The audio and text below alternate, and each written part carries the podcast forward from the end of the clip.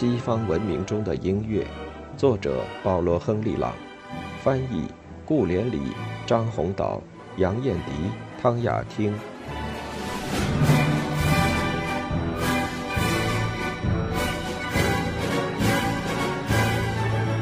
古典时期的戏剧与歌剧。尽管古典时期交响曲和四重奏的创作数量汗牛充栋，但话剧和抒情戏剧再次成为时间艺术的焦点。这不是因为戏剧提供了像巴洛克时期那样的视觉景观，而是因为它允许动作存在，对人的个体力量的自由配置。古典戏剧和歌剧所推出的人物是着意雕刻的人物个体。与巴洛克悲剧的人物理想类型迥然不同。他在更深的层面寻找人的内心动作，寻求灵魂中的英雄主义。他的主人翁的行为出于更为主观的内驱动力。古典时期的人物敢于担当英雄主义和悲剧后果，其产生条件与此前的洛可可已有很大不同。悲剧和史诗对于洛可可过于沉重。洛可可在这一领域的创造只是巴洛克戏剧的木乃伊。卡尔德隆和拉辛的沉重负担被遗弃，取而代之的是华而不实的夸夸其谈，富丽堂皇，空洞无物。伏尔泰的韵文悲剧就是最好的例证。戏剧舞台上最好的作品，无非是西皮奥内、马费伊和梅塔斯塔西奥的新古典戏剧，但就是这些作品，也是被写成音乐戏剧才最见光彩。诸如伏尔泰的《亨利阿德》这样的戏剧，成功的稀释了巴洛克史诗的多彩气势和自然力量。然而，洛可可的确创造了伟大的喜剧。博马舍和戈尔多尼笔下形式精巧的戏剧妙趣横生，优雅而活泼，称得上是18世纪拉丁式想象力创造的最佳结晶。博马舍笔下的费加罗是聪明能干的计谋家，没有什么事能难倒他，几乎成了18世纪后半叶的象征。他身轻如燕，俯瞰一切沉重和累赘的东西。戈尔多尼笔下多才多艺的女店主，让人联想起费加罗，在机智和聪慧上又绝不输给乐天的理发匠。卡尔洛戈奇的童话戏剧，他自称童话故事，试图赶超戈尔多尼获得的成功，虽与后者有些不同，但同样完美。就是这些18世纪后半中极其机智而栩栩如生的人物。刻画复兴了莫里埃所谓的濒临死亡的端庄谐趣，带来戏剧观念的变化。这一点最明显不过的反映在抒情舞台上。正歌剧在意大利已经穷途末路。格鲁克的《奥尔菲斯》和《阿尔切斯特》在意大利各大城市上演，但没有引起什么反响。几次演出之后，即告销声匿迹。事实上，格鲁克作品所引发的一些调侃和讥讽，说明这些改革歌剧对意大利人来说简直荒谬可笑。他们根本否认歌剧有改革的必要。他们不仅对格鲁克的歌剧不以为然，而且对格鲁克的同道约梅利和特拉埃塔的作品鄙夷不屑，彻底拒绝这些歌剧中存在的德国因素和法国因素。这些音乐，特别是这些台本中的某种条顿人的臃肿，令他们反感。因为，正如阿特亚加和其他唯美主义者所言，迅捷干练是生活的本质，也是音乐戏剧的本质。就他们的趣味来说，格鲁克歌剧中正统隆重的、细致周全的处理方式过分造作、过分煽情。那些熟悉意大利歌剧的德奥人也持同样观点，因而可以理解为何喜好谐歌剧与歌唱剧的维也纳人称阿尔切斯特铺张浪费，对他如此缓慢的戏剧节奏皱眉头。似乎没有人意识到，格鲁克正在召回蒙泰威尔蒂的理想。的确，没有人能够意识到这一点，因为这个理想已全部被遗忘。然而，民众的想象力绝不满足于神话，而在意大利，歌剧观众绝不仅仅是大公和大主教，他们希望看到和自己一样的人出现在舞台，因此，歌剧的未来取决于协歌剧的发展。然而，认为纯粹的正歌剧衰落，完全被喜剧所替代，那就大错特错。年轻一代的那不勒斯歌剧乐派继续兴盛。对国外风潮不予理睬，他接受来自谐歌剧的影响，表现范围发生变化，得以扩展，风格较前更为灵活。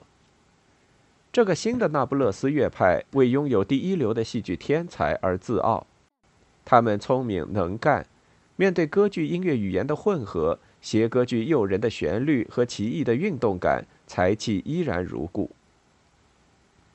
弗兰切斯科·迪马约。像佩尔格莱西一样不幸早亡，但像那位著名的先辈一样，其第一批就展示出作者已是一位成熟而完美的歌剧作曲家。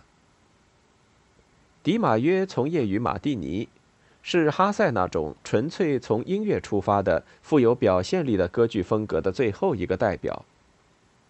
他是美声大师。哀婉的旋律令同行，特别是克里斯蒂安·巴赫和莫扎特，终生难以释怀。莫扎特尤其对他感官性的半音性旋律留有深刻印象。必须牢记，迪马约和那不勒斯乐派其他的伟大作曲家，对正歌剧和谐歌剧都很在行，这说明他们的风格多面性。戈尔多尼赋予谐歌剧以新的形式。将其中的通俗因素提升到文学的境界，同时又不伤害传统，因此他改变了歌剧历史的进程。正歌剧、谐歌剧两个品种之间关系开始修好。受戈尔多尼启发的威尼斯谐歌剧获得很大成功，其代表是加卢皮、朱塞佩·斯卡拉蒂、多梅尼科·费西埃蒂和年轻的加斯曼。他们的风格到1770年时似乎开始重新定位，在威尼斯和那不勒斯的剧院里占据统治地位的新型谐歌剧产生了两位领袖皮钦尼和帕伊谢洛，他们的作品中出现了新的趋势，抒情性与喜剧性的融合，以及管弦乐队更为复杂和主动的参与。谐歌剧的古典阶段从皮青尼的好姑娘开始。这是一部用音乐讲述的喜剧，生气盎然，充满人性，奸货催人泪下，不时又让人忍俊不禁。当时在罗马连演两年，从未间断。我们此前已遇到过这位作曲家，曾在一场政治党派之争中被人当枪使。他同莫扎特一样，厌恶法国人对待音乐的态度。皮钦尼写信给玛丽·安托瓦尼特说。我很孤独，跑了一个四周一切都很陌生的国家，困难很多，我简直丧失了所有的勇气。他准备放弃努力，回到意大利。此时，他的《罗兰》上演，受到极高赞誉。《罗兰》理应成功，这部作品可位于最杰出的音乐戏剧之列。戏剧朝气勃勃，人物性格栩栩如生，旋律极其丰富。主人公像唐乔万尼一样，是一个恶魔和超人，大胆无畏。正歌剧和邪歌剧在他的作品中已完成了融合，尽管在这个转折时期突然出现了新的名称，如半严肃歌剧、愉悦戏剧等等，仍用于总谱封面或节目单，但它们的字面意义无关紧要。两种歌剧类型的相互渗透引起了形式结构的变化。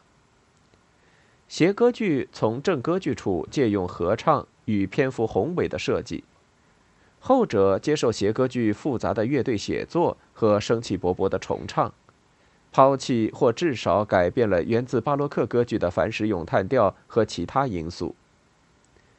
这种改革严肃歌剧最突出的代表是安东尼奥·马里亚·加斯帕罗·萨基尼，属于巴黎的格鲁克圈子中的一员。然而，应该将其视为一个多写制的意大利人。在他于生命晚期加入格鲁克的阵营之前，他已经在歌剧创作中留下了印记。他在意大利歌剧中使用戏剧动作的主要承载手段——伴奏宣叙调，得心应手，颇具威力。他还喜好以相互补充的形式，用相同的基本音乐素材结合宣叙调和咏叹调。乔瓦尼·帕伊谢洛是圣昂诺弗里奥那不勒斯音乐学院的学生，后来成为该校的教师。很年轻时就以歌剧作品成名。到18世纪60年代末，征服了那不勒斯。几年之后，他的声誉直逼皮钦尼和当时的其他名人偶像。叶卡捷琳娜二世女皇特邀他到俄国，委任他为圣彼得堡意大利歌剧总监。在那儿，他写作了几部最有名的歌剧，包括《塞维利亚理发师》，整个歌剧史中最受赞誉的作品之一。从俄国返回的途中，他访问维也纳。提献了一些作品给约瑟夫二世，包括十二首交响曲。随后，他到那不勒斯国王费迪南四世的宫廷任职。接下去的四年是他艺术生涯的顶峰。女儿帽、美丽的莫里拉娜、妮娜、为爱疯狂等作品，以奇妙的现实笔法捕捉生活，用戏剧力量、开朗的幽默和无懈可击的技艺，将生活转化为音乐。他的人物刻画与戏剧场景中跳动着强烈的民间通俗因素的脉搏，歌剧技巧娴熟，配器生动，这一切都使他靠近莫扎特的风格。莫扎特确实是帕伊谢洛的朋友，艺术上从他身上受益很多。帕伊谢洛在圣彼得堡的后继者是多梅尼科·齐马罗萨，作为歌剧作曲家，堪与帕伊谢洛匹敌。他的《密婚记》完全可与帕伊谢洛的《塞维利亚理发师》相比。这部歌剧在世界各个歌剧院上演，而且如使用原始版本，绝不需要常见的现代整修。它应该成为当今歌剧观众喜好的剧目。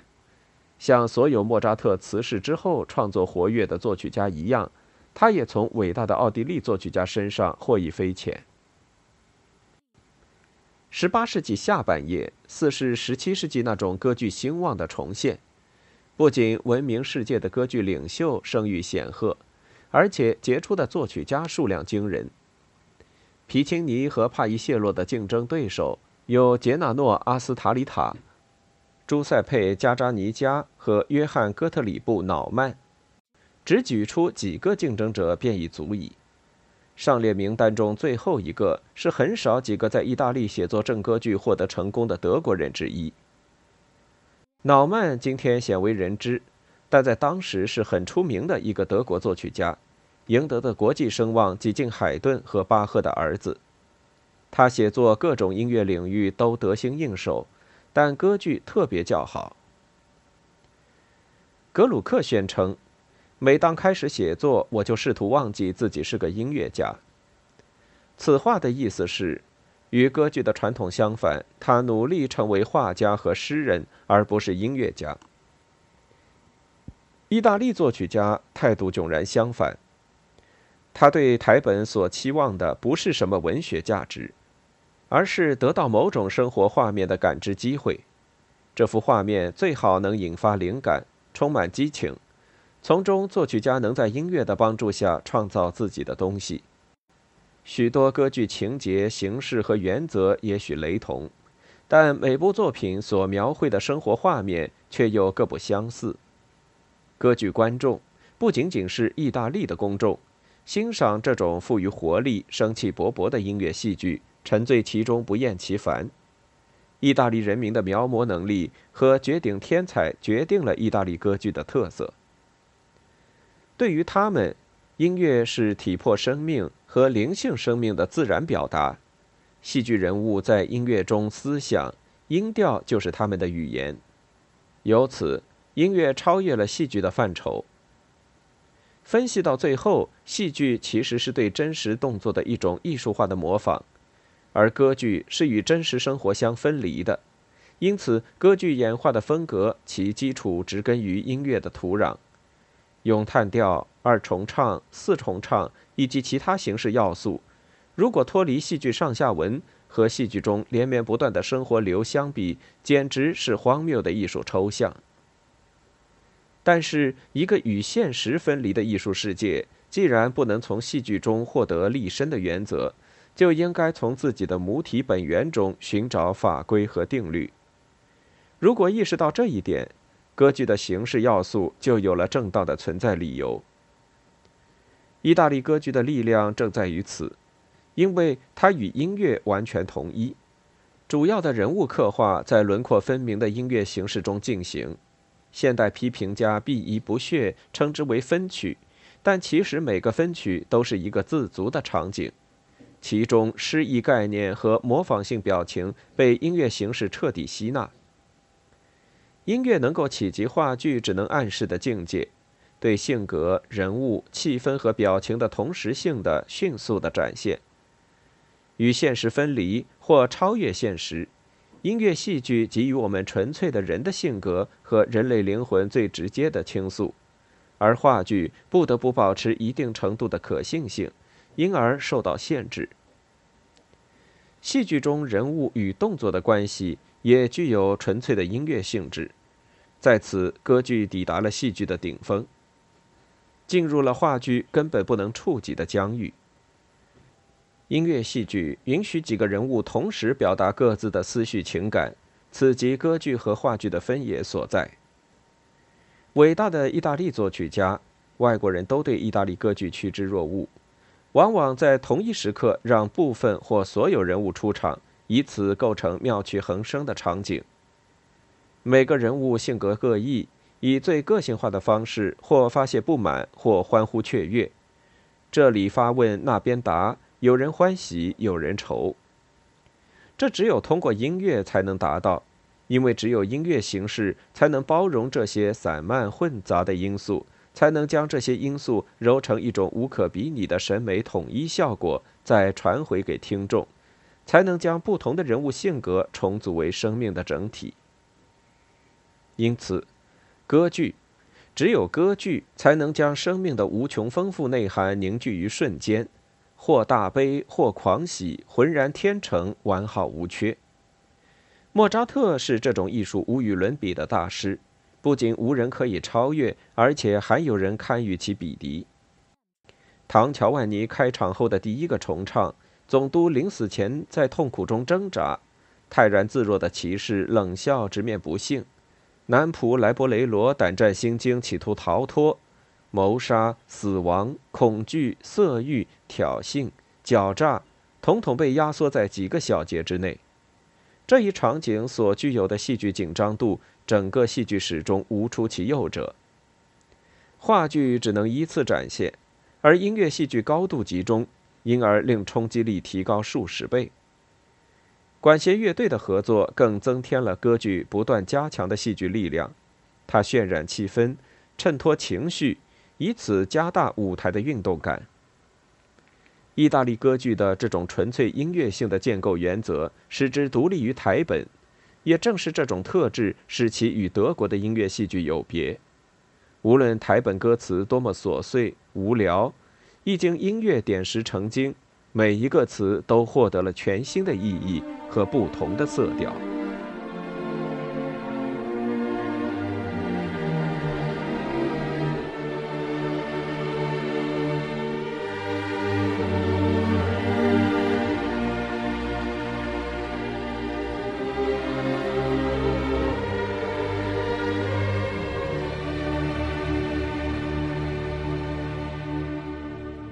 听完整版有声书。请关注我的微信公众号“我也读书 FM”，获得收听与更新信息。